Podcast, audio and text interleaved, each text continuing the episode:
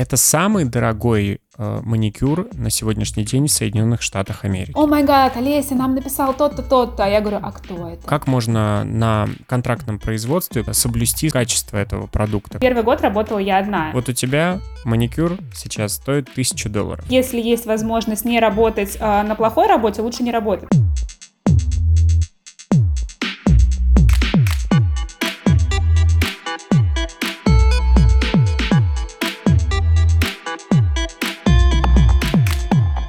Всем привет, меня зовут Женя Лошак, я предприниматель и продюсер спецпроектов, и это подкаст «Кстати, да, о бизнесе», где мы говорим с предпринимателями раз в неделю. Предприниматели довольно часто делятся какими-то инсайтами или рассказывают то, что, возможно, не готовы были рассказывать. Я стараюсь приглашать предпринимателей из разных ниш бизнеса для того, чтобы мы могли э, сформировать некую картинку и понять, как в них все устроено. Я буду благодарен вам за обратную связь и за подписку, конечно же, и за репосты. А также, если вы читаете меня в Инстаграм, то наверняка слышали, что в этом году у меня есть задача некоторые хобби, которые я делаю довольно профессионально, перевести и монетизировать эти проекты. А у медиапроектов есть всего два пути монетизации. Первый – это рекламная интеграция и спонсорство, второй – это спонсорство от аудитории. Прямо сейчас вы можете стать спонсором нашего подкаста, переходите по ссылке в описании на официальный сайт кстати да.ру и оставляйте сумму, которую вам не жалко нам оставить. Сегодня у меня в гостях Лиса Кон, возможно, вы уже слышали это имя. Это человек, который переехал несколько лет назад в Соединенные Штаты и делает топовым международным артистом маникюр. На сегодняшний день у Лисы Кон несколько своих салонов красоты в Соединенных Штатах, свое производство косметический бренд, который она запустила не так давно. И, конечно, это история успеха, которую сегодня мы попытаемся разобрать. Лиза, здравствуйте. Да, здравствуйте. Это невероятное, конечно, невероятное количество попыток, которые мы использовали. И вот сегодня у нас тоже, возможно, могло не состояться это интервью. Спасибо большое, что, несмотря на то, что у нас были какие-то сложности временные, мы смогли сегодня созвониться вашим ранним утром, моей э, поздней ночью. Лиза, и первый, э, первый у меня вопрос. Э, я бы, в принципе, хотел с вами познакомиться. Если можно, мы перейдем на «ты». Да, конечно. Почему Лиза Кон, а не Олеся Кондратьева? Сегодня случайно я, когда все-таки зашел в ваш Телеграм, увидел, что вас зовут Олеся, хотя до этого я был уверен прям, что вы Лиза, и нигде не видел ни в предыдущих интервью, а нигде не в социальных сетях, что вы Олеся. Но в Америке очень сложное имя Олеся для произношения, и каждый раз, когда поначалу я пыталась представиться своим обычным именем, люди пытались его повторить по несколько раз, и я поняла, что зачем людей мучить, если можно придумать что-то более коротенькое. А Олеся часто использовалась как Леся в моей стране, соответственно, Лиса это было сокращенное от Леся. Не Лиза, Алиса. Да. Мне хотелось бы от вас услышать э, историю вообще переезда в Соединенные Штаты. Я думаю, что мы сегодня будем об этом много говорить. Э, как пришла вообще идея переехать в Соединенные Штаты? А, идея была моего мужа. Он всегда хотел жить за границей, именно в Америке. И когда мы первый раз поехали сюда путешествовать, нам очень понравилось. Соответственно, желание увеличилось в разы. А, в то время мы играли в грин-карту в лотерею довольно долгое время.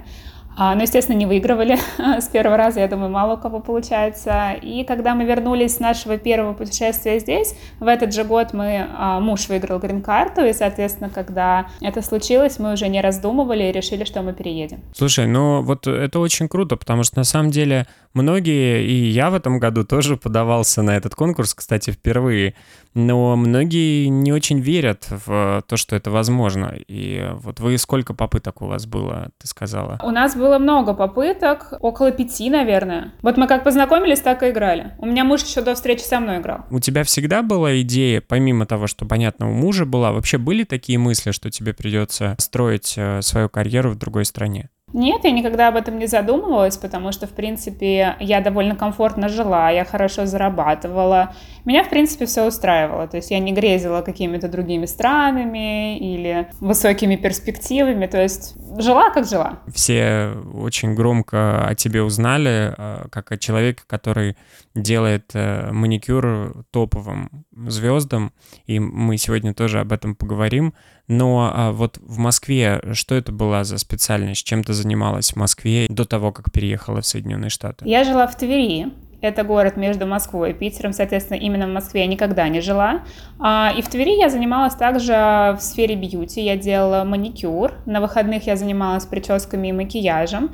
И помимо этого делала еще бровки реснички. Ну а был какой-то страх, что ну, при переезде ты как специалист э, не будешь нужна, или ты уже на тот момент понимала, что ситуация в Соединенных Штатах э, не очень э, хорошая с бьюти, и что ты там сможешь э, сделать карьеру, такую, которую ты сделала? Ну, естественно, я начинала искать какую-то информацию, чтобы не ехать совсем уж не зная ничего об этом месте. И да, я понимала, что здесь есть проблемы, есть довольно большие проблемы, но я не планировала ничего открывать. Мы планировали просто переехать, открыть у себя дома кабинетик, как я работала у себя в городе, и так работать, принимать клиентов. Вот ты приехала, и первые проблемы, с которыми вы там сталкивались еще до создания собственного бизнеса? Когда мы переехали первые полгода, мы с э, Игорем путешествовали по Америке. Мы объехали больше 40 городов.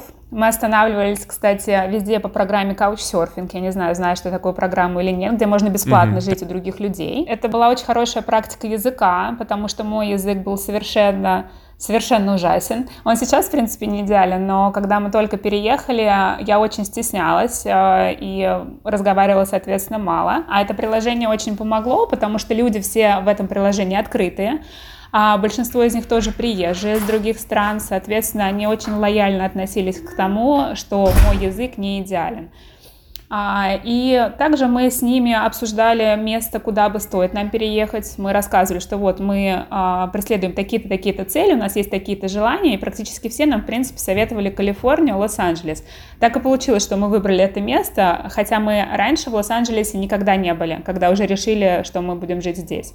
И когда я понимала, что мы поедем в Лос-Анджелес, я создала себе страничку в Инстаграме а, и начала добавлять туда потенциальных клиентов своих будущих, э, которые я предполагала могут заинтересоваться моими услугами. И поэтому, когда я приехала в LA, а, мы сняли квартиру, у меня уже был лист ожидания людей, которые хотели бы ко мне прийти. То есть я не сидела и не ждала, я начала этим заниматься вопросом до того, как мы приехали. Но это изначально были русскоязычные клиенты или это изначально были сразу звезды, которых ты добавила? Да, но нет, конечно. А, но нет на оба вопроса. Я, так как язык был у меня плохой, конечно же, хотела начинать работать с русскими, но муж мне сказал, что если я от, э, откажусь от англоязычных клиентов, соответственно, я просто 50% потенциальных клиентов изначально теряю. Поэтому я открыла свою страницу на английском языке, и, соответственно, я готова была принять и русских, и англоязычных клиентов. И мой самый первый клиент была девушка с Эмиратов, соответственно, она не говорила на русском. Поэтому нервничала, конечно, очень, переводила заранее себе а, фразы, которые могут мне понадобиться. То есть готовилась прям конкретно, как к экзамену. А вот ты сказала про то, что ты завела страничку и начала там добавлять а, себе потенциальных клиентов. А принимать этих клиентов, то есть вот э, не сталкивалась ли ты со сложностями, что ну, должны быть какие-то юридические обоснования, или изначально это можно было бы делать просто, просто наличкой принимать оплату? Как это, как это было поначалу? Поначалу? Ну, если говорить про полностью легальную работу, конечно же, нужно было а, делать а, бизнес-лайсенс, нужно было делать помещение, которое соответствует всем стандартам, если мы говорим про какую-то проверку, если она, например, придет. Но когда девчонки сюда переезжают, естественно, все начинают работать дома, и условия не совсем, которые должны а, быть, и понятно, что не у всех сразу есть лайсенс, соответственно, первые полгода я работала без каких-либо документов, Боялась, конечно, что могут настучать и придет какая-то проверка, но, слава богу, меня это обошло. А потом уже, когда появилась возможность получить лайсенс, естественно, я получила лайсенс, и уже сейчас все легально, конечно. А у тебя была какая-то, не знаю, своя персональная стратегия того, как ты будешь развиваться?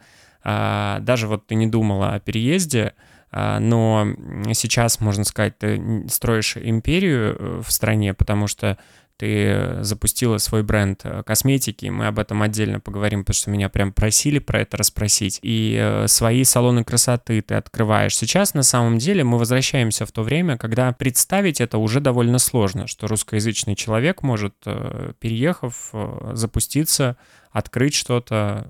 Мы все прекрасно понимаем, что сейчас происходит. На тот момент э, с какими сложностями э, ты сталкивалась, и было ли у тебя заранее прописанные, не знаю, какие-то шаги, действия, которые тебе нужно было предпринять. Как бы ты видела потребность, увеличивала чек. А за сколько, кстати, ты свой первый маникюр в Соединенных Штатах э, сделала? Самый первый маникюр был 30 долларов, но потом буквально через пару недель я уже сделала 40, и потом уже, конечно, росла в зависимости от потребности, которая росла очень быстро. Но рост был а, совершенно органический, натуральный, то есть у меня не было никакой стратегии, как я сказала, что из моих планов было просто приехать, а сделать себе кабинетик и спокойно работать. То есть я без каких-либо амбиций особо ехала, у меня не было в планах а, открывать салонов, естественно, работать со звездами. Я об этом даже не думала, потому что в моем родном городе таких перспектив особо не было. А, и денег на открытие салонов не было, потому что я из совершенно обычной семьи. Меня мама с сестрой растила одна без отца. Я 16 лет работала, то есть как бы я жила очень реалистичными взглядами и не мечтала о каких-то а, непонятных высотах, которых а, достичь, конечно, в нашем а, городе было практически нереально. А, поэтому да, у меня просто появлялось все больше и больше клиентов. А, я запись свою не закрывала, соответственно, когда моя запись на месяц вперед была full, я поднимала прайс, часть клиентов отсеивалась, на их место я могла принять новых. И когда я поняла, что я уже физически просто не могу принять всех желающих. А, у меня также была опция еще экстра прайса, когда я могла принять клиента в нерабочее время, до или после своей основной записи. В два раза больше цена была, конечно же. Но и когда эта опция была занята на месяц вперед, я поняла, что что-то нужно делать, что я просто физически не справляюсь. Поэтому мы решили с мужем, что нам нужно открыть салон и мне взять девочек в помощь. Так, в принципе, и появилась идея открытия салона. А вот скажи, я не могу не задать этот вопрос. Я в России э, сооснователь сети взаимопомощи женщин «Ты не одна». И, э, конечно, там вопрос а почему ты не выбрала путь э, не работать, ты приехала в чужую страну, и вот у тебя наверняка муж переезжал с какой-то конкретной профессией и мог там реализоваться, а ты бы тратила больше времени там на семью, но вот как ты сейчас рассказываешь, занято время, что вы уже с мужем решали, что дальше делать. А в какой момент э, и возникали ли какие-то э, подобные мысли, чтобы вообще, в принципе, не работать, не торопиться? Как у вас это происходило? Вот эта договоренность, что ты будешь большую часть своего времени тратить э, на работу. Ну, слушай, знаешь, ситуация была немножечко не так. Когда мы переезжали, как раз-таки у меня была четкая картинка, чем я буду заниматься здесь. Муж не понимал, чем он здесь будет заниматься, потому что в России он работал в сфере строительства, у него были какие-то проекты, а, но, сам понимаешь, чтобы работать в этой сфере, а, нужны какие-то связи. Мы сюда переезжали, мы не знали никого, поэтому первый год, когда мы переехали в Америку, работала только я. А, и муж разрабатывал, а, ну, как бы стратегию дальнейших своих планов, чем бы он хотел заниматься, потому что, естественно, при переезде идти работникам Uber не хотелось, или на стройку, а, где просто какие-то невероятные условия убивать себя. Поэтому первый год работала я одна. А, а так как мы переехали а, без большого количества денег, так скажем. Я же, как сказала, я из совершенно обычной семьи, и муж у меня тоже из обычной семьи. У нас не было подушки безопасности, на которую мы могли рассчитывать, например, даже хотя бы на несколько месяцев нахождения в Лос-Анджелесе без работы. Когда мы переехали в Лос-Анджелес после путешествия, у нас осталось 5000 долларов, а из них 4 а, ушло на жилье, это первый и последний месяц, и оставалось 1000. Соответственно, если бы я не начала работать, а, нам просто не на что было бы жить. Поэтому как бы тут вопрос стоял довольно как бы четко, что я приезжаю, я начинаю сразу работать. Получается, что даже выиграв грин-карту и приехав он туда один, не факт, что он бы смог там остаться и задержаться, и ты была как раз тем ключевым игроком, которая помогла ему остаться в Соединенных Штатах. А, но я не думаю, что именно так. Почему? Потому что когда есть а, выбор, ты выбираешь лучший вариант, правильно? Когда выбора нету, ты берешь то, что тебе предлагают. И у меня муж, у него а, такое видение хорошее в бизнесе, что я думаю, что он из любой ситуации бы выкарабкался. То есть он бы начал, может быть, с низов, он не брезгует а, какой-то тяжелой работы. Просто если есть возможность не работать а, на плохой работе, работе лучше не работать, согласись. какие глобально проблемы есть в бьюти-индустрии а, в Лос-Анджелесе и в других э, штатах Америки? В разных штатах немножечко разные проблемы, потому что, например, если мы говорим про большие города, как Лос-Анджелес, Нью-Йорк или Майами, а, то сюда приезжает большее количество а, иммигрантов, соответственно, бизнес в сфере бьюти европейский, так скажем, развивается намного быстрее, нежели чем взять какой-то город в глубинке, куда, в принципе, иммигранты не едут, потому что там нечего делать. Соответственно, ситуации в разных городах немножко разные. А, так как я жила только в Лос-Анджелесе, я могу сказать с точки зрения Лос-Анджелеса, а сейчас ситуация стала лучше, нежели чем 6 лет назад, когда я переезжала, потому что когда я переезжала, было все совсем печально. Сейчас за эти шесть лет понаехало а, и девчонок, и ребят с наших стран, которые хорошо разбираются в своей профессии, соответственно, стараются выйти на какой-то новый уровень, показать местным, как должно быть. А, если говорить конкретно про маникюр, то здесь, э, наверное, 90% нейл-салонов — это вьетнамские салоны. Американцы очень редко, я думаю, а, занимаются этим, потому что не знаю почему. Возможно, думаю, что это недостаточно хорошая профессия, недостаточно перспективная.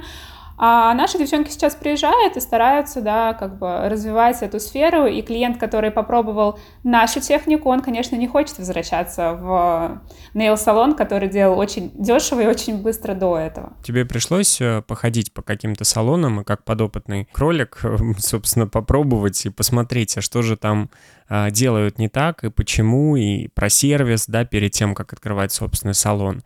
А или как ты изучала вообще рынок? Нет, я не, не ходила, и я никогда бы не пошла. Я всегда делала себе маникюр сама. А, соответственно, такой потребности просто не было. И даже если бы я его делала не сама, я настолько чувствительная в плане sensitive очень у меня руки, я бы побоялась дать. Я даже, когда делаю собеседование в своем салоне, я всегда немножечко такая не совсем спокойная, знаешь, потому что для меня это небольшой стресс, когда мне кто-то делает маникюр. Поэтому такого experience а у меня не было.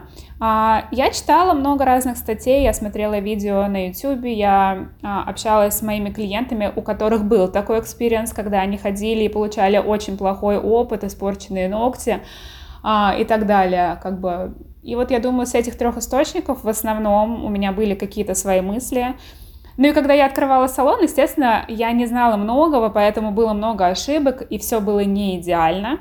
Если затрагивать э, вопрос по поводу проблем, то с персоналом, как ты сказала, это, наверное, самая большая проблема, потому что с людьми всегда работать тяжелее.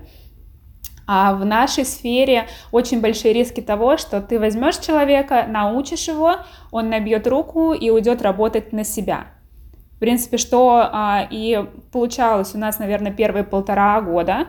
У нас был очень большой поток мастеров, которых я учила бесплатно, потому что я думала, что ну вот, я научу его, я вложу в него свои знания, он будет благодарен, он будет работать на меня. Но это так не работало. Каждый человек, естественно, думает о себе в первую очередь. И я это понимаю и уважаю, каждый хочет расти. Просто со стороны а, как бы моей мне казалось, что со мной поступают нечестно, Поэтому рано или поздно как бы должно это прекратиться. Я просто потом перестала учить и начала брать уже мастеров, которые именно профессионалы своего дела. И вот когда я этот шаг предприняла, начало все а, налаживаться так, как должно быть. То есть мастер уже не хотел уходить, потому что условия были хорошие.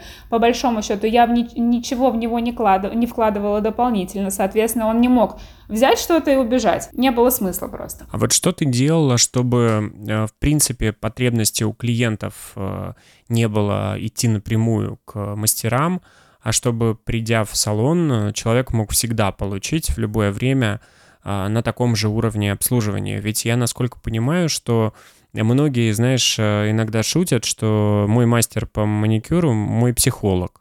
То есть вот приходят, э, вот в России, по крайней мере, точно, мне кажется, такое отношение. Привыкают mm-hmm. друг к другу, о чем-то рассказывают. Мы даже видели зарисовки в разных фильмах, что это так происходит. И даже, кстати, в американских фильмах. Насколько это там э, так свойственно менталитету, чтобы делиться чем-то с теми, кому ты приходишь там на маникюр, педикюр, э, косметику и так далее? Ну, естественно, клиенты, когда привыкают к мастеру, она ему как подруга, как психолог, как ты сказал. А, и именно поэтому всегда есть шанс, что когда мастер уйдет, клиент пойдет за ним. Но моя задача как бизнес-овнера сделать а, так, чтобы клиент хотел ходить именно к нам, а не к мастеру. Именно поэтому я стараюсь выбирать мастеров а, под один уровень, чтобы если человек вдруг не смог попасть к своему постоянному мастеру, а попал к другому, он получил именно такое же качество услуги. Это очень важно. А, ну и также стараться нужно сделать так, чтобы в салоне была хорошая атмосфера, потому что все равно ты испытываешь совершенно разные чувства, когда ты идешь домой на какую-либо услугу, нежели чем ты идешь в салон. Салон, особенно для девочек, я считаю, что это какой-то маленький выход, куда ты можешь красиво одеться, красиво накраситься, потому что тебя увидят другие. А, и у нас уровень клиентов довольно-таки обеспеченный, соответственно, все хотят показать свою красивую дорогую сумочку или что-то такое, поэтому немножко experience другой, но к этому я думаю, что мы тоже постепенно приходили. Поначалу у нас не было в салоне как-то очень красиво и, возможно, не было достаточно уютно, но с каждым а, там месяцем я пыталась внести что-то, что-то новое, что-то усовершенствовать, говорю, потому что когда мы открывались, денег у нас как бы много не было, мы не делали какой-то шикарный ремонт. Мы начали работать в том помещении, которое, в принципе, было. Немножечко с мужем самостоятельно мы покрасили стены, поклеили обои а, и начали работать. Сейчас, конечно, у нас в салоне уже намного приятнее находиться, нежели чем, например, три года назад, когда мы открыли, но, как я говорю, все приходит а, со временем. То есть вы прям постепенно меняли площадку, то есть у вас была другая изначально аренду? Площадку не меняли, а у нас было тоже помещение, просто мы постепенно делали ремонт, так скажем. Что это за звезды, которым изначально ты ездила для того, чтобы делать э, маникюр э, на дому? Я так правильно понимаю, что началось все даже не с открытия салона, а с того, что ты попала Э, к знаменитостям в их дома, и у тебя появились первые фотографии в социальных сетях. Но это уже было после открытия первого салона. А первый салон мы открыли в июле 2020 года, то есть три с половиной года назад. А первую работу со звездой такого мирового масштаба, это была Kendall Jenner, вчера как раз было ровно три года. У меня в Инстаграм выплыло воспоминание, поэтому я могу точно сказать, что это было на полгода позже открытия салона. И да, конечно, после этого жизнь, так скажем, кардинально поменялась. До этого я работала только в салоне, а, и, соответственно, у меня не было опыта работы на дому. Ну, не было необходимости, у меня было очень много клиентов, и тратить время на выезд совершенно не было а, смысла.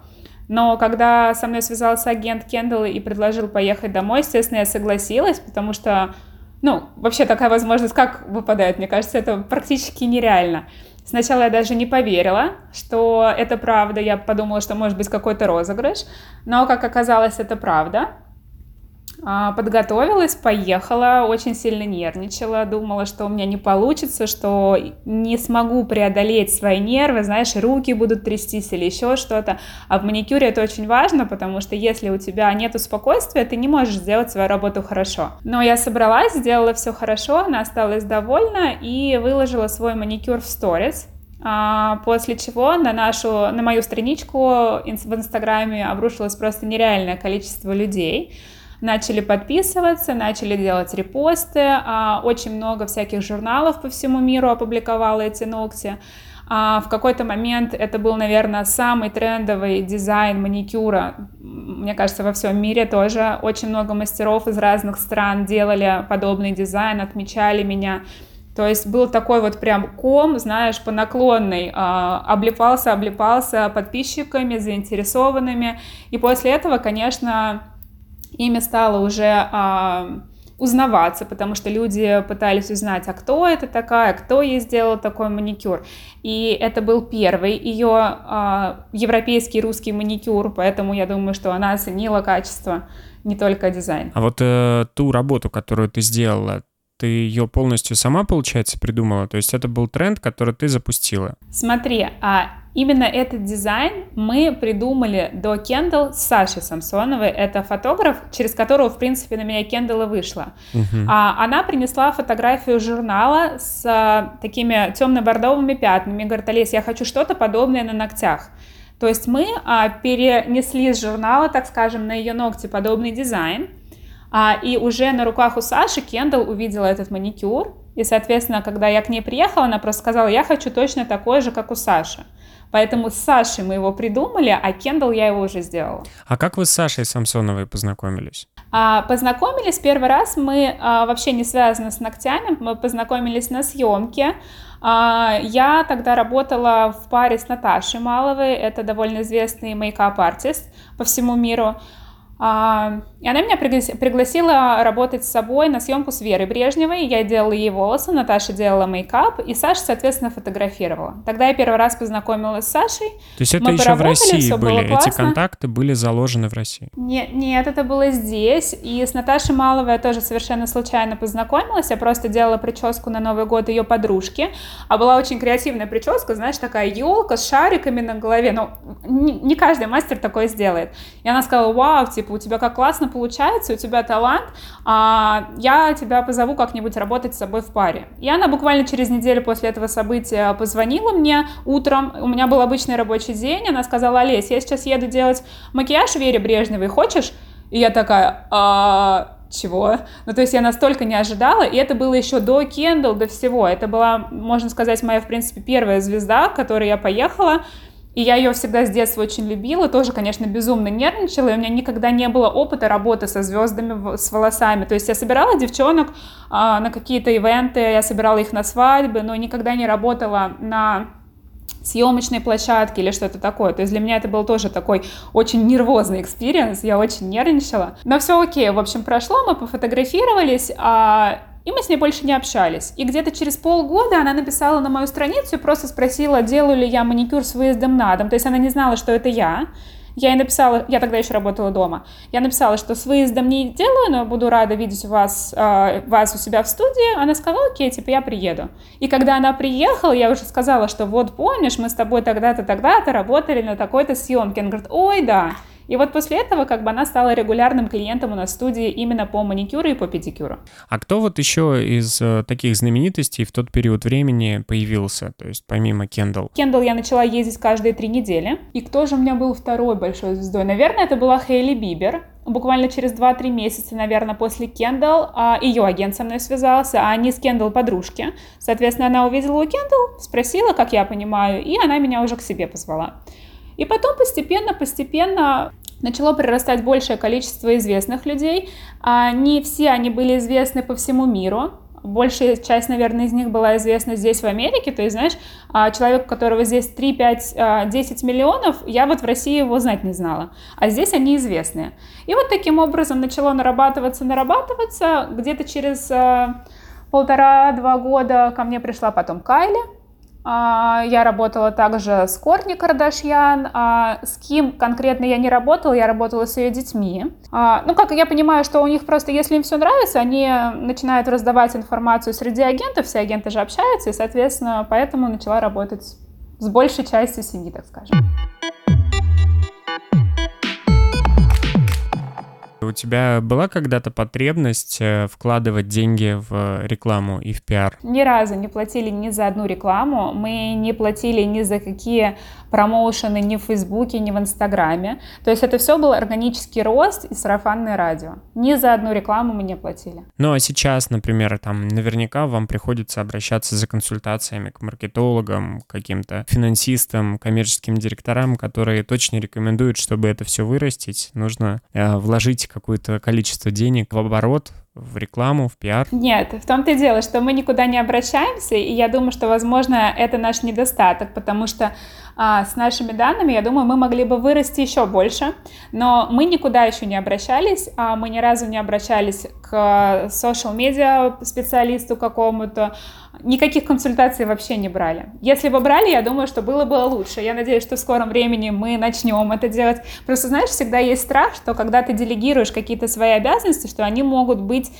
а, выполнены не так, как тебе хотелось бы. И всегда есть страх, что ты можешь потерять больше, чем приобрести. Но я понимаю, что это рано или поздно нужно делать для того, чтобы масштабировать свой бизнес. А скажи, вот ты начинала, когда, ну, вот я вижу сейчас, э, что у тебя огромное количество сил и энергии, А были моменты, когда тебя окружение не поддерживало, то есть не поддерживали твои какие-то друзья, знакомые, или ты э, довольно с ними плотно и активно продолжала общаться? Я имею в виду с теми людьми, которые остались в России? А не пришлось ли тебе заново строить какие-то отношения с новыми людьми, которые тебя будут поддерживать в твоих делах? Ну, знаешь, а, даже когда я работала в России, у меня был не очень большой круг общения, близкого общения, потому что, как я говорю, я очень много работала, а, и когда у тебя есть свободная минутка, тебе хочется ее провести в тишине чаще всего. Было там образно 3-4 подружки, с кем а, мы до сих пор общаемся, но самые близкие это был муж а, и семья, естественно. Когда мы переехали, близкие отреагировали двояко. Естественно, им не хотелось, чтобы я уезжала, и они очень скучают, и до сих пор скучают. Но сейчас они, конечно, понимают, что эта игра стоила свеч, и что действительно как бы это было правильное решение. Я, по крайней мере, надеюсь на это. А, вот. И здесь, когда мы переехали, я не старалась найти новых друзей. А, у меня не было в этом потребности, потому что когда мне нужно чем-то поделиться, меня может выслушать муж. А на все остальные моменты у меня много общения в процессе работы. Как ты до этого упоминал, что мастер маникюра — это своего рода психолог-подружка.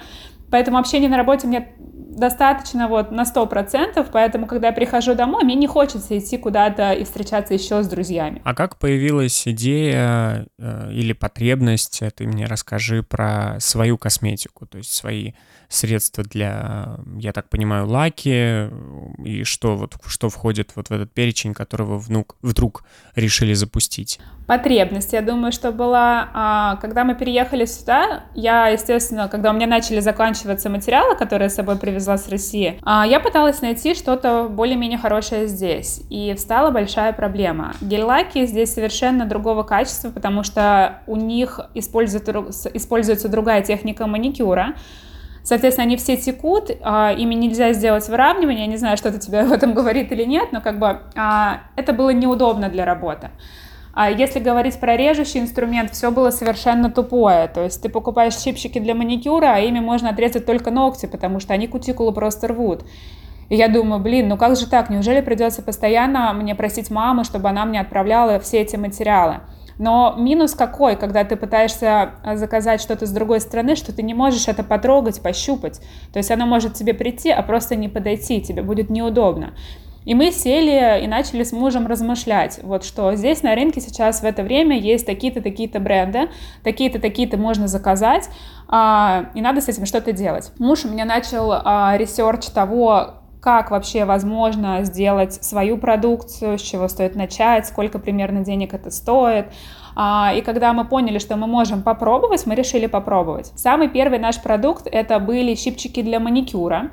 Мы их заказали с Пакистана. И было очень страшно. Почему? Потому что мы переводили деньги по Western Union, по-моему, это была довольно большая сумма для нас, около там 5000 долларов. И мы не знали вообще, дойдут эти деньги. Может быть, подумают, что мы отправляем деньги на какие-то террористические группировки. Ну, то есть вообще было страшно. Но, слава богу, в обговоренное время все пришло, качество нас устроило, мы немножко выдохнули и поняли, что можно двигаться дальше. Дальше мы сделали еще несколько опций в плане инструментов, и только потом уже пришли к производству гель-лаков. И это все началось, когда мы еще работали дома. То есть наша первая поставка продукции пришла еще домой. У меня в гостиной стоял такой большой шкаф, который мы купили специально для этого, были расставлены все гель-лаки. И девчонки даже приезжали, уже смотрели, выбирали именно домой. Ты говоришь, заказала в Пакистане, пришли, у нас устроило качество, и под своим брендом ты уже стала это продавать по э, той сетке твоих э, подруг, которые занимались тем же самым услугами, ты наращивала базу клиентов, вы создали магазин на Shopify, как это происходило? Нет, мы не создали магазин изначально, а мы распространяли информацию по поводу того, что появился новый бренд, новая продукция на разных форумах, по нейл-арту в нейл-индустрии и русскоязычных, и, америка... и англоязычных здесь в Америке изначально. То есть, когда мы создали свой бренд, я еще не работала со звездами. То есть, раскрутиться было, конечно, намного тяжелее. И муж у меня занимался тем, что он раскидывал информацию, он сидел во всяких чатах.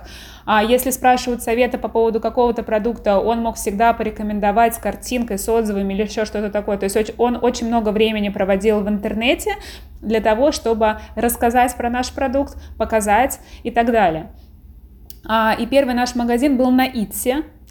А, здесь это довольно известная площадка, я не знаю, как за пределами Америки.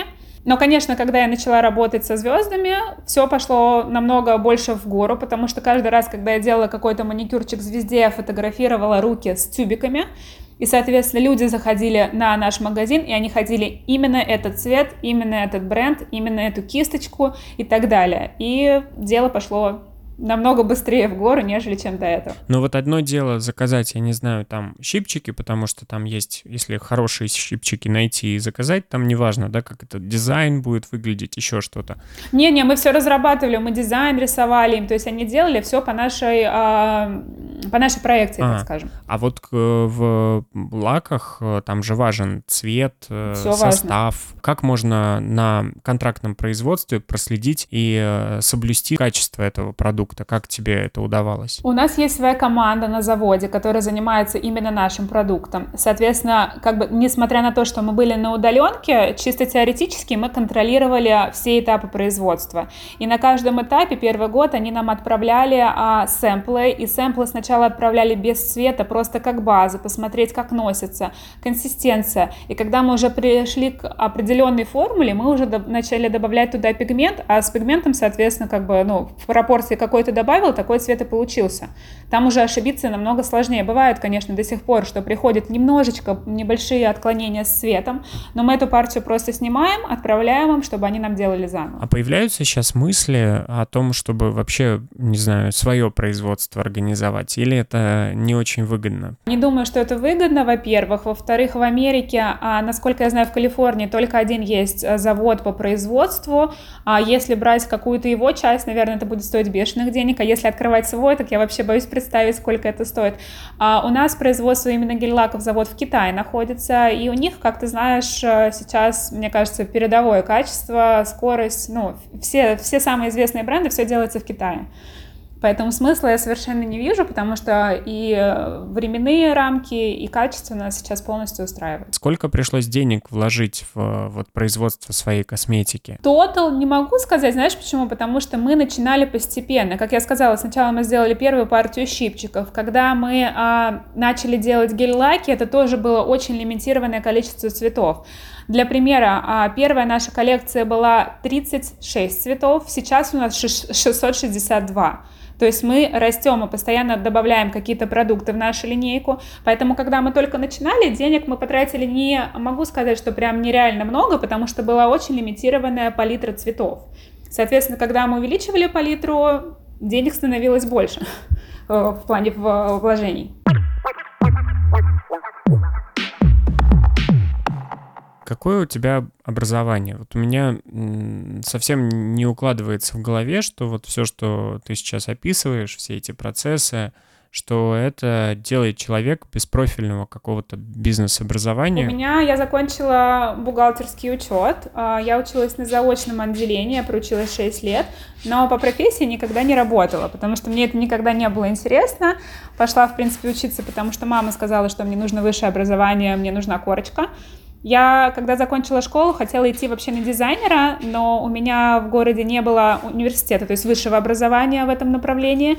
Был только колледж, на что мама сказала, что ты должна получить высшее образование, а потом ты можешь заниматься чем хочешь. На втором курсе я уже начала работать с ногтями, и, соответственно, я понимала, что ну, я получу образование только для того, чтобы порадовать маму. А, но буду заниматься тем, что мне нравится. Ну а в процессе, может быть, появлялась потребность там добирать каких-то курсов, знаешь, сейчас же этот бум, а, что появляется уже там несколько лет огромное количество всяких курсов. Я знаю, что очень большое количество есть подобных роликов, курсов. Я не брала ни один. То есть я никогда не брала никаких обучающих видео или программ. Ни разу. Я считаю, что если ты хочешь что-то узнать, ты можешь это сделать совершенно бесплатно. У нас благодаря интернету есть сейчас неограниченные возможности. И именно мое мнение, что когда ты берешь какой-то вот такой курс или коуча себе, это происходит от того, что ты просто боишься, что ты не найдешь нужную информацию тебе или тебе лень искать. Вот у тебя маникюр сейчас стоит 1000 долларов. А, с выездом на дом, да. Если в салоне, то 300. От 300 и выше. соответственно. Это самый дорогой э, маникюр на сегодняшний день в Соединенных Штатах Америки. А, я не могу говорить на 100% про всех а, мастеров, возможно, я кого-то не знаю, правильно? Из тех, кого я знаю, если даже брать а, звездных маникюристов, то да, это самый дорогой прайс, потому что в среднем цена на выезд маникюра к звезде стоит 400-500 долларов. Какая у тебя сейчас э, капитализация, если вы считали, в принципе, у бизнеса? Или хотя бы, не знаю, обороты у тех же салонов и отдельно у бренда косметики? А, ну, месяц от месяца всегда по-разному. В среднем, а, если говорить про а, прибыль, то это около 20 тысяч на салон и около 20 тысяч на продукты. А сколько в процентах уходит на налоги в Соединенных Штатах в Лос-Анджелесе?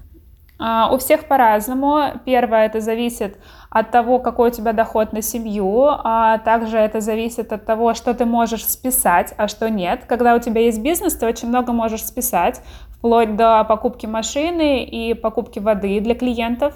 Соответственно, еще зависит от того, какой у тебя хороший бухгалтер, потому что некоторые списывают совершенно все. А первый год э, в Америке можно как я сказала, списывать практически все. Потом, конечно, лучше показывать а, свой доход для того, чтобы у тебя была хорошая кредитная история. Если у тебя нет хорошей кредитной истории, в Америке очень тяжело будет что-то купить или снять какой-то дорогой рент, например, потому что они будут сомневаться в тебе. Соответственно, рано или поздно свой, а, свою прибыль нужно показывать. В этом году не знаю, сколько мы заплатим. Надеюсь, не очень много, но мы уже немножечко побаиваемся этого момента с мужем, а, потому что доходы, естественно, растут, соответственно, налоги тоже будут расти. А в том году мы заплатили совершенно минимальную сумму, потому что мы очень много чего списали. У нас был второй год бизнеса, а второй год салонов, соответственно, это было допустимо. В этом году мы, конечно, будем платить. В следующий раз, когда с тобой встретимся, расскажу. Ну а, а сколько в прошлом году вы заплатили? В прошлом году около 10 тысяч. Ну, это не маленькая сумма все равно. Вот, э... Не маленькая, но и не такая большая. Как бы здесь э, налоги идут около 30%. А, соответственно, могут быть очень большие. Но там же какие-то есть еще и персональные налоги с тех денег, которые вы получаете. Да, конечно. А, есть а, налог на бизнес, есть налог на семейный доход, но у нас бухгалтер все это ведет как-то вместе, поэтому, если честно, я не знаю. Вот в этом году у меня будут налоги отдельные, поэтому тоже без понятия, это первый раз будет. Я вообще эту налоговую систему, конечно, не очень сильно понимаю, потому что здесь очень много заморочек, которых нет у нас в стране. Например, здесь перед тем, как сдать налоги, тебе нужно считать все свои транзакции по карте и выписывать их в разные столбики, где был бизнес, где был твой отпуск, где было что-то еще. В общем, просто взрыв мозга какой-то, который, мне кажется, совершенно не нужен. И каждый человек здесь это делает. Мы с мужем в том году налоги считали два дня наши. Все карточки, каждую транзакцию распиши, какой у тебя на ближайший год э, план? Что ты открываешь, что ты запускаешь в новую линейку, например, каких-то продуктов? Ну, мы каждые полгода запускаем новую линейку продуктов. Это обязательно под разные сезонности и в зависимости от трендов на рынке. А в этом году мы планируем открыть еще один салон в Оранж Каунти, это также Калифорния. А, и также мы планируем вывести на рынок онлайн-классы. Сейчас мы как раз над этим работаем. Мы сейчас вывели первый. То есть ты тоже рассматриваешь направление онлайн э, обучения, онлайн бизнеса? Онлайн сейчас это, мне кажется, самое хорошее направление, в котором стоит развиваться, потому что записав хороший качественный урок а, один раз, ты можешь его продавать на протяжении очень долгого времени, при этом не имея ни в каких вложений anymore, правильно? Один раз сделал и продаешь, поэтому это очень хорошее направление, которое стоит развивать, да. Скажи, сейчас э, в связи с тем, что происходит в мире, как-то изменилось отношение к тебе? Сократилось количество клиентов, когда узнают, что ты русскоязычная и из России открыла эти салоны? Мешает ли это бизнесу? А, есть, конечно, люди, которые немножечко негативно настроены, особенно это, конечно, украинцы. А, я, в принципе, с одной стороны все понимаю, но с другой стороны а, задаешь себе вопрос, почему люди думают в этом направлении, а если один человек что-то делает, это не значит, что все с этой страны одного мнения, правильно? Но я стараюсь в политику не вмешиваться, и на подобные комментарии я просто отмалчиваюсь, потому что я не вижу смысла ругаться. А я свою точку зрения все равно никому не докажу, и чтобы я не сказала, скорее всего, если человек негативно настроен в мою сторону, я все равно останусь для него плохой, поэтому переубеждать нету смысла. А клиентов стало, наверное, немножечко меньше, во-первых, а, со стороны, говорю, украинцев, а во-вторых, а, из-за того, что сейчас очень много иммигрантов приехало с России, с Украины в Америку, соответственно, очень много было мастеров, и часть клиентов, которые искали сервис, так скажем, подешевле, они ушли к вот таким мастерам. Но в нашем салоне, слава богу, это был очень минимальный отток, потому что клиенты все-таки у нас более платежеспособные, и они не гонятся за копейкой какой-то последней. Но вот э, если брать салоны немножечко ниже уровнем, они потерпели очень большое очень большой отток клиентов, потому что сейчас приехало очень много мастеров, очень прям много мастеров. Но вот звонки от э, агентов э, крупных звезд, они прекратились? Нет, мы продолжаем, продолжаем сотрудничать, конечно, просто э, меньше выкладывать стали. То есть, если раньше практически каждый раз, когда я просила выложить, они говорили, да, окей, а, то сейчас а, меньше этого. Если Илон Маск э, предложит тебе полететь космос и сделать там женщине-космонавту э, маникюр. О, я всегда хотела в космос. Ну, точнее, не в космос полететь, а полететь на Марс. Вот он тебе сделал такое предложение. Очевидно, что если мы рассматриваем, а мы точно рассматриваем это в ближайшую перспективу, не факт, что удастся вернуться. Согласишься ли ты? Если нет, то почему? Но если это будет моя уже старость, так скажем, образно 80 лет, то с удовольствием. Я всегда мечтала улететь с концами туда на старости лет. Если же сейчас такое предложение поступит, то, наверное, нет. Почему? Потому что у меня есть ребенок, сейчас я в первую очередь думаю про него и про его будущее, а ребенок без э, семьи, конечно, это очень все печально. Поэтому на данный момент нет, а если это будет предложение лет так через 50... Ну, представляешь, кого-то другого возьмут, а тебя там не будет. Что, что ты чувствуешь? Понимаю, представляю, но жизнь-то одна, и тут как бы нужно делать выбор. Хочешь ты стать всемирно известной и увековечить свое имя на долгие годы вперед, либо ты хочешь прожить свою жизнь со своей семьей, а для меня сейчас сын это самое важное, что у меня есть, поэтому тут как бы я даже думать бы не стала. Кому бы ты хотела сделать маникюр еще из э, международных звезд? А, мне всегда очень нравилась Анджелина Джоли, а, и я уже, мне кажется, не один раз об этом говорила, что я хотела бы сделать именно ей, и тем более она живет совсем рядышком от нас. Но, насколько я знаю, она не делает гель-лак, поэтому посмотрим. Вдруг один день она решится. А ты готова сделать Анджелина Джоли бесплатно мне? Да, конечно, лишь бы позвала. Ну, говорю, когда ты хочешь с человеком познакомиться лично, да, но для того, чтобы она позвала, у нее же должно возникнуть такое желание, я вообще не знаю, делает ли она маникюр или нет, потому что она такая довольно натуральная дама, и в плане финансового, мне кажется, она очень грамотно распределяет все свои траты, она же очень много помогает э, нуждающимся, поэтому ну, посмотрим. Насколько вообще, гуляя по Лос-Анджелесу или занимаясь своими какими-то вопросами, сидя в кафе, работая, а, можно встретить э, больших звезд? Я ни разу не встречала, но знакомые мои встречали. Где-то в кофейне, вот у меня подружка встречала Леонардо Ди Каприо в Малибу. А кстати, одна из моих знакомых встречала в книжном магазине Анджелину Джоли. Я никого никогда не встречала, но еще знаешь, что я думаю? Что если бы я кого-то увидела, возможно, я даже не поняла бы, потому что в обычной жизни они выглядят совершенно по-другому. Это первое. Во-вторых, я не так много смотрю э, всяких... Э, журналов и всего подобного, чтобы знать всех звезд, которые сейчас на топе, потому что некоторых я действительно не знаю, некоторые мне пишут, и мой агент говорит, о май гад, Олеся нам написал тот-то, тот-то, а я говорю, а кто это? И когда я загуглю, конечно, я уже понимаю, кто это, я смотрю, в каких э, там фильмах, например, этот человек снимался или еще что-то такое. Но визуально я могу просто не узнать. Поэтому я пока никого не видела. Спасибо тебе за это интервью. Тебе спасибо, было интересно.